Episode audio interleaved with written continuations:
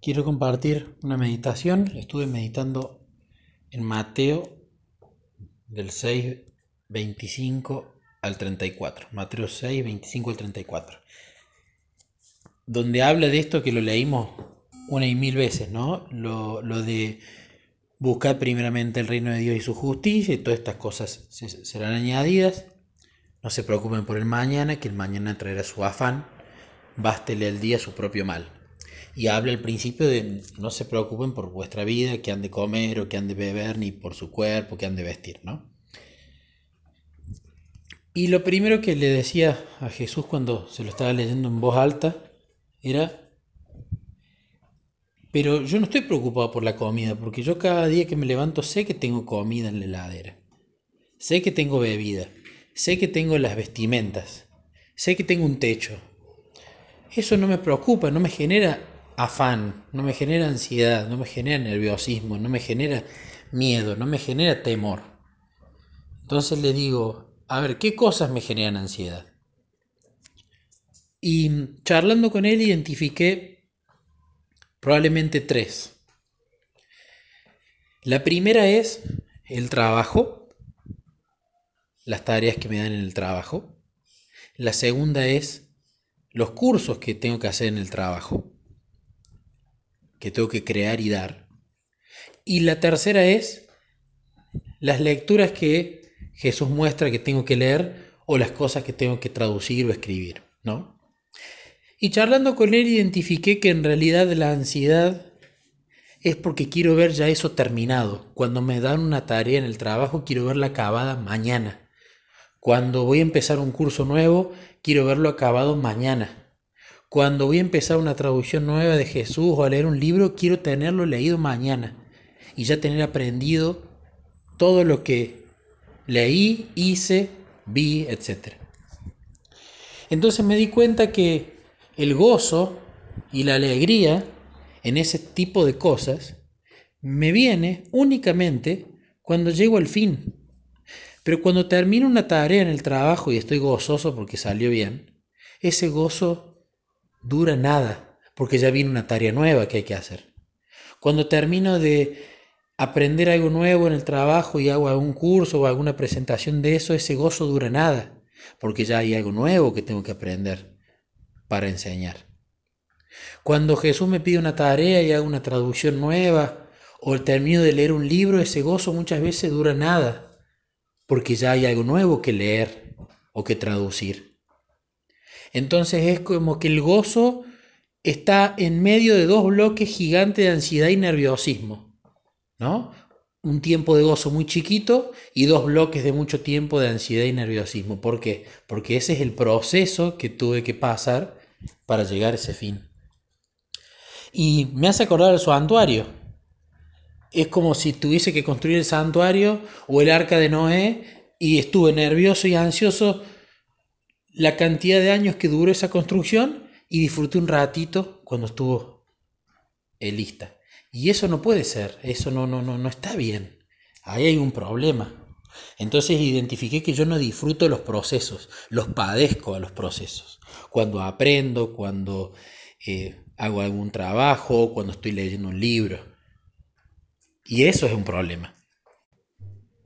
Entonces, al meditar esto, le dije a Jesús, era hoy, era hoy seis y pico de la mañana, siete, y le dije, bueno, me llevaste este texto, te estoy buscando primeramente a vos. Y esto es lo que tengo que empezar a hacer. Porque uno usualmente cuando se levanta en el día, lo primero que va y hace a mí lo que me pasa es lo urgente. Ya me levanto y pienso, no, tengo que hacer esto en el trabajo, tengo que hacer esta cosa, pero tengo que hacer las cosas para Jesús. Y ya me agarra acidez, ya estoy como apurado. No estoy disfrutando el proceso. Entonces hoy le dije, como le dije otras veces, pero hoy de nuevo, tengo que pasar tiempo con vos primeramente, para que el proceso de hacer las cosas sea un gozo. Y ahí esté realmente el disfrutar con vos. Si el fin no es lo importante, no es lo importante el curso que se termine, el libro que termino de leer o la tarea del trabajo terminada. El gozo tiene que ser hacer esa actividad con vos, el disfrutar con vos, el pasar ese tiempo de calidad con vos.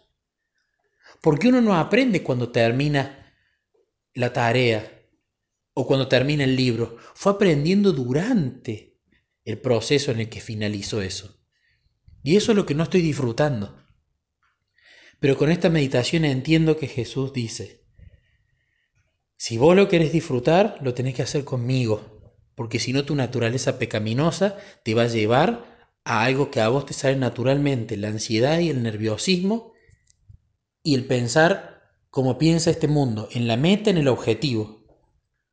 Fijémonos que cuando alguien sale, un equipo sale primero o un atleta, nadie se acuerda del segundo y del tercero, porque es una, una cultura exitista. Todos se acuerdan del primero, del que llegó al objetivo. Pero no se valora el proceso de entrenamiento que pasó el que salió segundo y el proceso que pasó en esa competencia teniendo una, una eh, un rendimiento muy bueno porque terminó segundo, es muy importante. Se valora la meta, se valora el logro, se valora ese título, se valora el diploma, se valora el objetivo. Y eso, yo también he sido así cuando estaba lejos de Jesús. Y eso ha acabado hondo en mi carácter.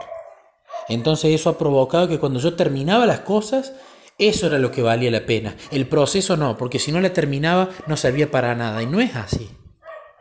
De la misma manera el cristianismo viene a mostrar que hay algo diferente a lo que ofrece el mundo, que en definitiva es lo que ofrece Satanás.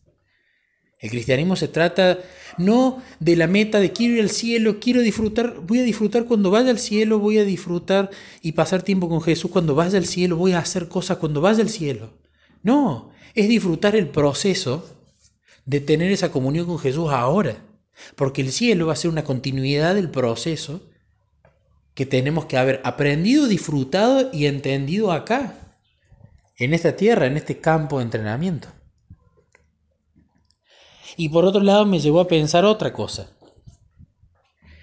Satanás muchas veces nos tienta con cosas malas, ¿no? Si yo tengo debilidad con respecto a la comida, me va a tentar con cosas calóricas, cosas que me gustan, pero que no le hacen bien el templo del Espíritu Santo. Si yo tengo debilidad con, por ejemplo, ver mucha televisión, me va a tentar con series, con películas, con cosas que me gustan, pero que no me edifican y que me alejan de Jesús. Pero Él también va a tentar con cosas que aparentemente parecen buenas. Entonces, yo tener que trabajar para terminar mi tarea es algo muy bueno.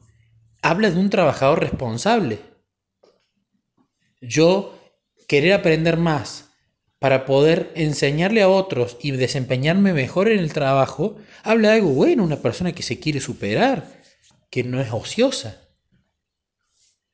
Un cristiano que quiere leer muchos libros y compartirlos y utilizar su tiempo para leerlos, habla de qué bueno, qué persona ocupada. Entonces, a priori, estas cosas pueden parecer buenas, pueden parecernos que son positivas. Pero si yo lo primero que, me que, hago cuando me levanto a la mañana es apurado ir al trabajo, apurado ir a, a hacer otra tarea, apurado a ir incluso a leer un libro cristiano y no pasar mi tiempo con Jesús y con las escrituras de calidad, a solas, momento de sinceridad, estando tranquilo, eso también es un engaño de Satanás, que parece positivo. Estoy con mi trabajo, que es lo que le da de comer a mi familia. Estoy con los libros cristianos, que es lo que me ayudan a entender más y mejor. No, esos también son engaños sutiles de Satanás. Y muchas mañanas Satanás me ha engañado así, porque me he levantado quizás tarde y he dicho, o empiezo a trabajar o me dedico a Jesús. No, voy a empezar a trabajar porque me levanté tarde. Y ese es el gran engaño, la gran tentación donde uno cae sin darse cuenta. Entonces, lo que medité hoy me ayudó a ver eso. Cuidado con las tentaciones obvias de las cosas que sabemos que están mal, pero las hacemos igual. Eso denota que necesito más tiempo con Jesús y más meditación de su palabra. Pero cuidado con las cosas que pensamos que hacemos bien y por eso las lo postergamos a Jesús las cosas que catalogamos como urgentes, importantes, pero eso hace que lo posterguemos a Jesús. De a poco tenemos que llegar a entender que lo más urgente y lo más importante, apenas yo comienzo el día, es pasar tiempo con Él, porque si no después el día va a ser un desastre. Incluso si no pasan cosas malas, sino que va a ser un desastre si yo viví ese día separado de Jesús, confiando en mí y tranquilo pensando en que yo podía controlar mi vida ese día.